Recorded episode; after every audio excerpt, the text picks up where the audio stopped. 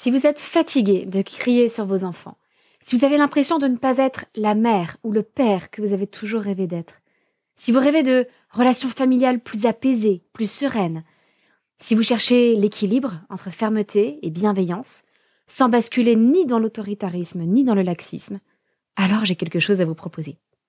Les jeudis soirs, du 16 mai au 27 juin, j'organise un atelier de parents en ligne, en tout petit groupe.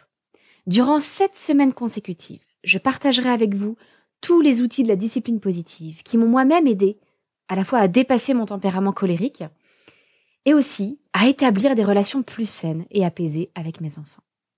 Nous ferons des jeux de rôle pour tester ces outils et voir ce qui vous convient. Nous réfléchirons ensemble pour trouver des solutions à vos problèmes parentaux et nous nous encouragerons mutuellement tout au long de ce parcours. Tout se passe sur Zoom. Vous pouvez donc participer à l'atelier tranquillement depuis chez vous sans payer une babysitter. C'est parfait pour les parents solos qui n'ont pas forcément un relais facile à la maison. Et pour encourager les couples à participer à deux, eh bien j'offre l'inscription à l'atelier au deuxième parent.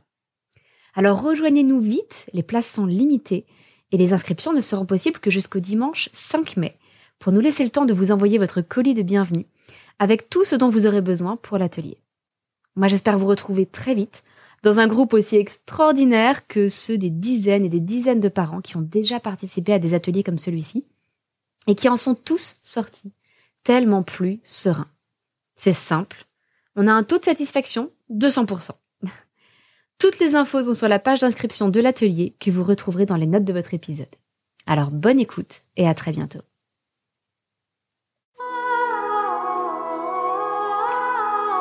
Bienvenue sur le podcast des Montessori 7, Montessori à la maison.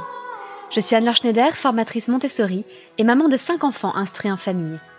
Ma mission, c'est d'aider les parents, les assistantes maternelles, bref, tous ceux que dans notre communauté nous appelons des souricettes, à mettre en pratique la philosophie Montessori chez eux avec leurs enfants ou les enfants qu'ils gardent. Dans ce podcast, nous parlerons donc de pédagogie Montessori, mais aussi de discipline positive, d'instruction en famille, ce que l'on appelle aussi l'école à la maison, de co-schooling et de bien d'autres choses encore. Votre enfant a déjà plus de 3 ans ou va avoir 3 ans avant décembre et vous vous posez la question de l'instruction en famille. Ça n'est pas une décision à prendre à la légère. Je serai la première à vous le dire. Je ne suis pas du genre à dire que tout le monde devrait pratiquer l'instruction en famille. Non, ça n'est pas si évident, même si je me bats en revanche pour que chaque famille ait le choix de pratiquer l'instruction en famille, et ce depuis des années. Donc ça n'est pas une décision à prendre à la légère, et en plus c'est une décision qu'il faut anticiper. Vous ne pourrez pas vous décider en septembre de l'année qui vient, car les demandes d'autorisation pour pratiquer l'instruction en famille se font exclusivement du 1er mars au 31 mai. Mais avec le recul de nos neuf années d'instruction en famille et des centaines de familles que j'ai personnellement accompagnées, voici quelques questions importantes à se poser avant de se lancer. Et avant tout, une question à ne pas se poser. Vous pouvez vous en passer. Cette question, c'est jusqu'à quand est-ce qu'on va faire l'instruction en famille? C'est une question à laquelle vous n'avez peut-être pas de réponse. Et en tout cas, il est très probable que la réponse que vous avez aujourd'hui ne soit pas la bonne. Et vous n'avez pas besoin de la réponse à cette question pour vous décider. Pourquoi? Parce que de toute façon, vous devrez reprendre cette décision année après année. Vous devrez refaire une demande d'autorisation année après année. Et donc vous verrez au fur et à mesure qu'il y a des choses qu'on ne peut pas prévoir ni anticiper, que vous envisagez peut-être une rescolarisation beaucoup plus tardive et qu'en fait votre enfant vous réclame d'aller à l'école. Ou au contraire, peut-être que vous imaginiez ne faire l'IEF que pour un an, deux ans, peut-être les trois années de maternelle. Et puis, vous êtes passionné et vous poursuivez jusqu'au lycée. Ça dépend de vous, ça dépend de vos enfants, ça dépend de comment ça se passe. Et en tout cas, ça n'est pas une décision que vous pouvez prendre maintenant. Je vous invite vraiment à prendre les choses année après année et à ne pas trop vous tracasser pour ça. En revanche, voici d'autres questions qui cette fois-ci sont importantes à se poser. Et je n'ai pas d'ordre particulier dans lesquels les présenter. Suivant les familles, certaines questions seront plus importantes que d'autres. Il n'y a pas de, dans, mon esprit en tout cas, il n'y a pas de priorité accordée à telle ou telle question. Ça dépend vraiment de chaque famille. La première question que, que je vous propose de vous poser, c'est peut-on se passer des revenus de l'un des parents ou des revenus du seul parent si vous êtes parent solo? Je sais que c'est une question difficile, mais oui, l'argent c'est un petit peu le nerf de la guerre. Et même si je connais des familles où euh, les deux parents travaillent, parfois les deux à temps partiel, parfois un des parents travaille à temps plein et l'autre à temps partiel. Parfois, il n'y a qu'un seul parent qui travaille à temps partiel. Et même si moi-même je travaille, puisque j'ai ce centre de formation des Montessori 7, je préfère être très honnête avec vous. C'est difficile. C'est très difficile de travailler en instruisant ses enfants en famille. Et même si c'est quelque chose que je fais moi-même, je n'ai jamais cessé de travailler, je vous avoue que ce n'est pas forcément quelque chose que je recommanderais. Ça va avec beaucoup de stress, avec beaucoup de pression. Et voilà, si vous vous sentez les épaules de le faire, pourquoi pas?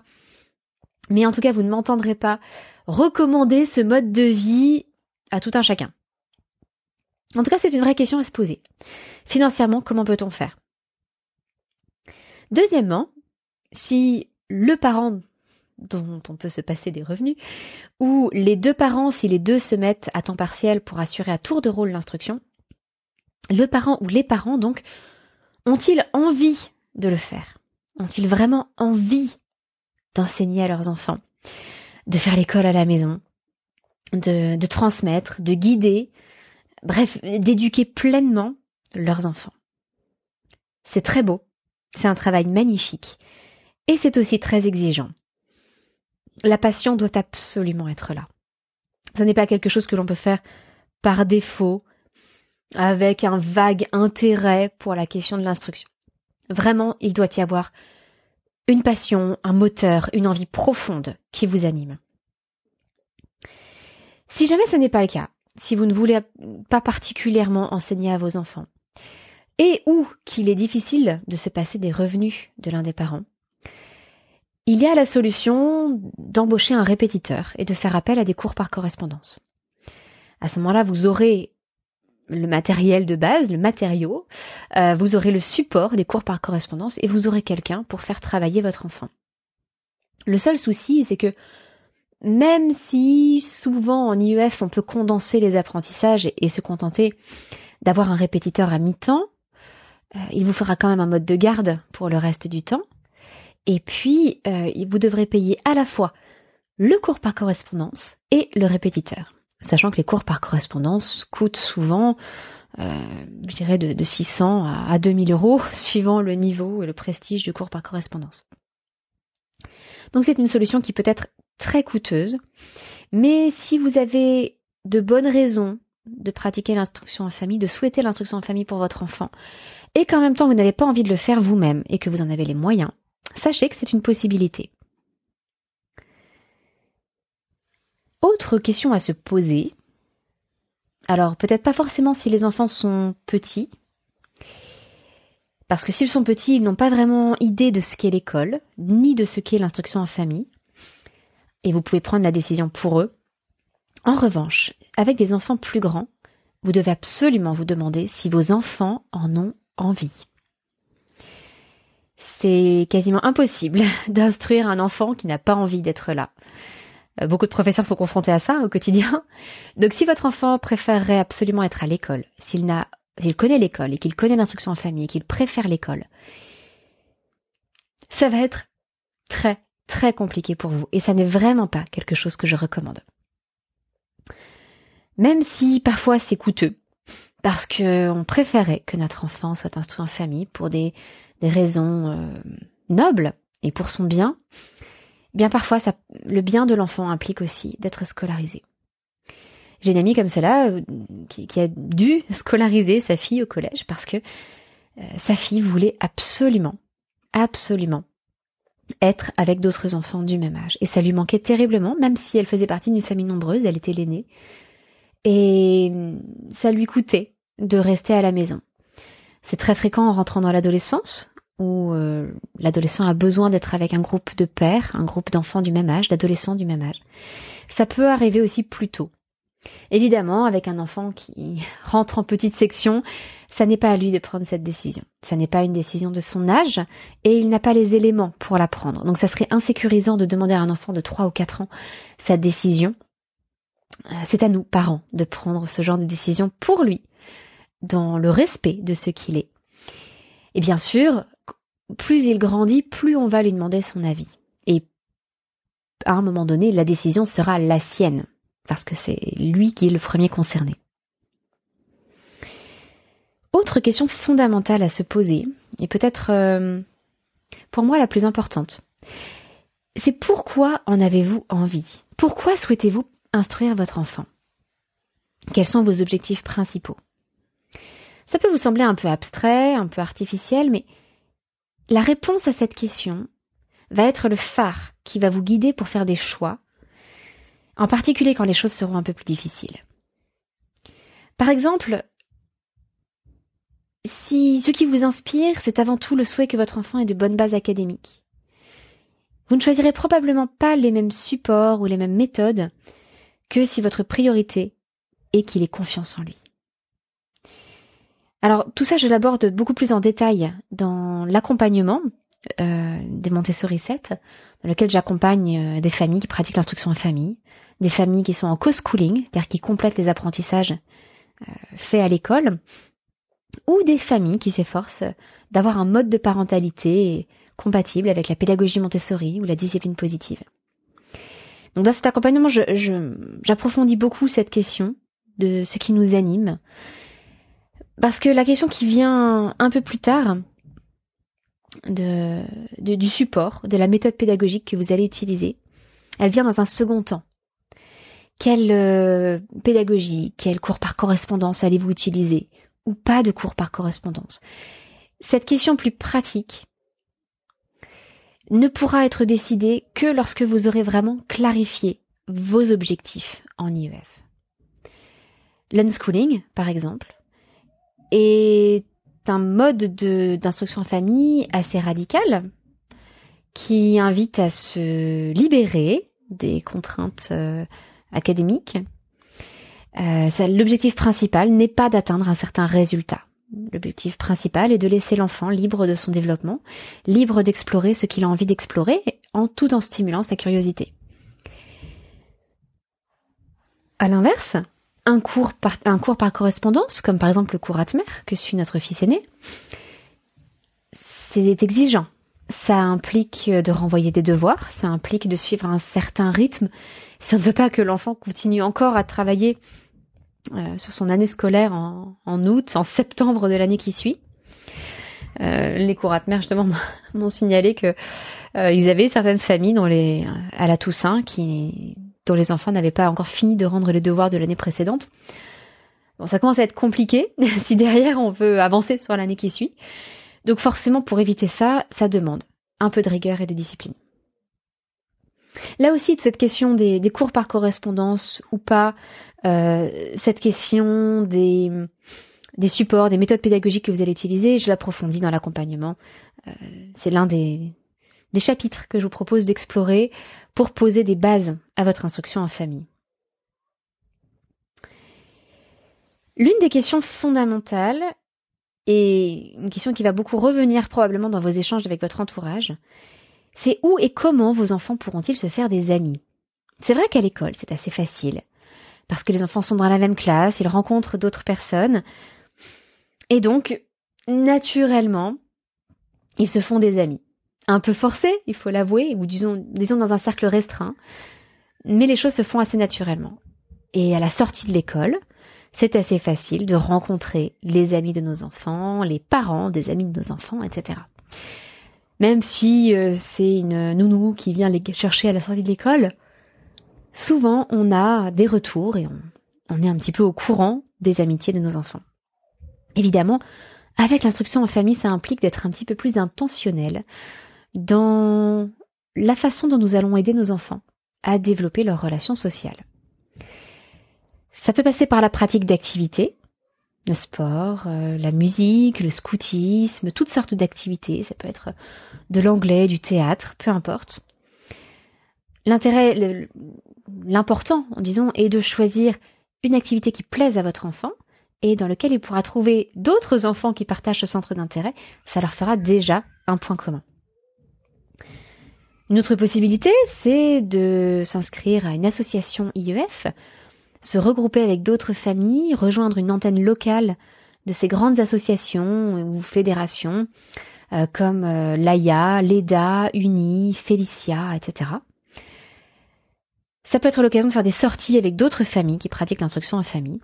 Et donc vos enfants ne seront pas totalement dépaysés, ils ne se sentiront pas seuls dans leur situation parce que c'est, ce n'est pas si fréquent les enfants en instruction en famille. Et ce sera donc à la fois l'occasion de faire des sorties pédagogiques en groupe, de faire des sorties ludiques en groupe et de rencontrer de nouveaux camarades. Vous pouvez aussi faire un effort encore une fois intentionnel pour aller passer du temps au parc, en particulier à l'heure de la sortie d'école. Ça c'est ma petite astuce personnelle si vous voulez que vos enfants rencontrent d'autres enfants du même âge, allez au parc à l'heure de la sortie d'école. Et vous pouvez aussi faire un effort spécifique pour aller vers les gens et inviter euh, les enfants avec qui vos enfants sympathisent et pour susciter des rencontres. Alors parfois c'est petit peu compliqué. Euh, deux de mes enfants font du judo depuis que nous avons déménagé. Et c'est vrai que je, leur ai, après avoir laissé un ou deux mois, je leur ai assez rapidement demandé s'ils avaient commencé à se faire des amis, s'il y avait des enfants qu'ils appréciaient. Et s'ils voulaient qu'on les invite à la maison pour faire un peu plus connaissance, pour jouer avec eux, et qui sait, forger une amitié. Et j'avoue qu'en novembre, une maman à qui j'ai proposé d'inviter sa fille à la maison était un peu surprise euh, parce qu'elle avait pas pris conscience que nos filles s'étaient un peu rapprochées, parce qu'elle n'avait pas spécialement, elle, de raison de demander à sa fille, alors, est-ce que tu t'es fait des amis? Est-ce qu'il y a quelqu'un que, que tu aimes bien, que tu voudrais qu'on invite à la maison? Euh, Puisque sa fille avait déjà des amis, ça n'était pas un souci ou une inquiétude pour elle. Et non pas que ça le soit pour moi, mais c'était une euh, un sujet pour moi, alors que ça ne l'était pas pour elle. Et donc, elle n'était même pas spécialement au courant que nos filles s'étaient rapprochées. Alors, sa fille, elle, était ravie qu'on l'invite à la maison. Euh, mais bon, j'ai dû paraître un peu bizarre à la maman, qui, euh, bon, depuis nous avons sympathisé et ça se passe très bien, mais parfois il faut oser. Euh, ça implique de sortir un peu aussi de ses, ses propres limites. Moi-même, je suis assez introvertie, donc ça, ça me force à aller faire des pas, le premier pas surtout vers les autres, ce qui n'est pas toujours évident mais les enfants euh, nous en sont largement reconnaissants. C'est important pour eux d'assurer d'une façon ou d'une autre cette socialisation, même si la socialisation ne passe pas que par des enfants du même âge. Euh, J'ai déjà fait, déjà fait un podcast sur cette question de l'IEF et de la socialisation. Autre question encore. Cette fois-ci pour vous, vous adultes, vous qui allez assurer l'instruction de vos enfants.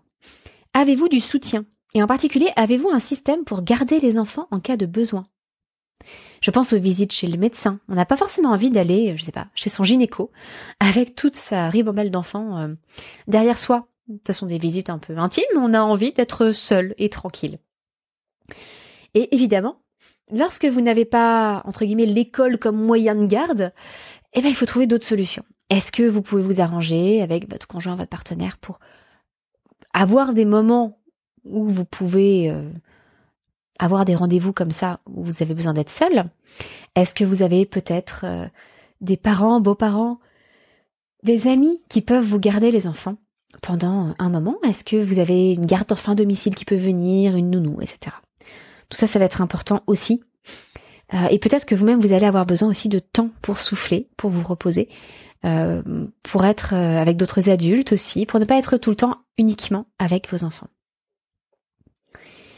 Et puis, dernier aspect que j'aimerais soulever avec vous, et toujours qui vous concerne vous aussi adultes, c'est où pouvez-vous trouver d'autres familles avec qui vous pourrez vous entraider, échanger et poser vos questions? Là encore, je vous recommande de vous tourner vers les associations IEF, si vous avez la chance euh, d'en avoir qui sont implantées près de chez vous. C'est une grande richesse pour ne pas rester seul. Ça permet aussi d'échanger sur euh, les attentes des inspecteurs euh, près de chez vous, de se rassurer lorsque les premières inspections commencent à avoir lieu, d'échanger, de se soutenir. C'est important donc à la fois pour les contrôles et les inspections, c'est important aussi au quotidien. Et c'est une richesse incroyable parce que dans ces associations, vous avez des gens dont les enfants suivent des cours par correspondance, des gens qui utilisent la pédagogie Montessori, des gens qui font de l'unschooling, des gens qui sont itinérants. Vous avez toutes sortes de personnes. Et je disais dans le podcast sur l'IEF et la socialisation, à mon sens, on rencontre une bien plus grande diversité de personnes et de familles et d'enfants dans le monde de l'IEF que dans n'importe quelle école publique ou privée de France. Mais si vous n'avez pas cette chance d'avoir des associations en IEF, ou si vous cherchez justement des familles qui sont plus proches de votre mode de fonctionnement, sur lesquelles vous pouvez échanger sur des points plus spécifiques, par exemple si vous utilisez la pédagogie Montessori, eh bien, je vous invite chaleureusement à rejoindre l'accompagnement des Montessori 7. Vous y serez les bienvenus. Euh, il y a à l'heure actuelle à peu près 90 familles dans l'accompagnement. Il y a donc une grande variété des familles en IEF, des familles en co-schooling, des familles euh, qui sont simplement dans une démarche de parentalité Montessori, avec des enfants de tous les âges et dans toutes les régions de France et dans même un certain nombre de pays du monde. Euh, donc ça offre vraiment une énorme richesse et les échanges sont magnifiques. je sais que le virtuel a, souvent mauvaise presse, mais pour moi cette communauté de l'accompagnement est tout sauf virtuelle. J'ai vu de belles amitiés se former avec des gens qui justement euh, voyagent ensuite pour se retrouver, euh, ou se retrouvent à mi-chemin, ou se retrouvent parce qu'ils habitent pas trop loin. Moi-même, j'ai pu rencontrer différentes souricettes de l'accompagnement et je trouve que c'est un, c'est quelque chose de merveilleux quand des amitiés germent et se forment comme ça grâce à Internet et ensuite s'incarnent de façon plus euh, concrète et réelle. Voilà un petit peu toutes les questions que je vous invite à vous poser si vous vous interrogez sur l'opportunité ou pas de pratiquer l'instruction en famille avec vos enfants. Bien entendu, il y a une dernière question qui est fondamentale aussi, c'est comment rentrer dans les cases pour la demande d'autorisation et comment obtenir ce fameux sésame pour avoir le droit d'instruire nos enfants en famille, puisque maintenant, c'est le monde à l'envers, mais oui, nous les parents, les premiers éducateurs de nos enfants, nous devons demander l'autorisation à l'État de les instruire. Mais c'est une question un petit peu plus technique, avec euh, une partie légale, une partie administrative. Et tout ça, je vous en reparlerai donc dans deux semaines, dans, non pas le prochain épisode du podcast, mais l'épisode suivant. Nous ferons une petite pause pour les familles qui ne s'intéressent pas spécifiquement à l'IEF pour que le podcast reste intéressant pour tout le monde.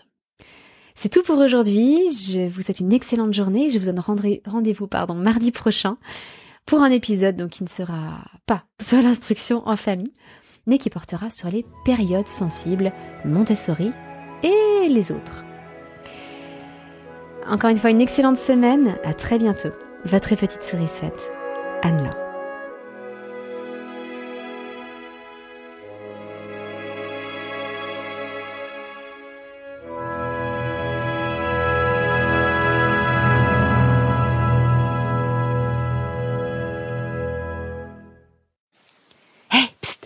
N'oubliez pas que vous n'avez que jusqu'au dimanche 5 mai pour vous inscrire à notre prochain atelier de parents en discipline positive sur Zoom. Et petit rappel, l'inscription du deuxième parent est offerte. Donc si vous voulez prendre du temps en couple, à la fois pour vous et pour votre famille, eh bien c'est l'occasion ou jamais. Vous pourrez suivre tous les ateliers de chez vous sans même avoir à prendre une babysitter. Mais bien entendu, si vous êtes parent solo, vous êtes tout autant le bienvenu. J'ai donc hâte de vous retrouver les jeudis soirs de 20h30 à 22h30 entre le 16 mai et le 27 juin pour 7 séances de 2 heures en discipline positive.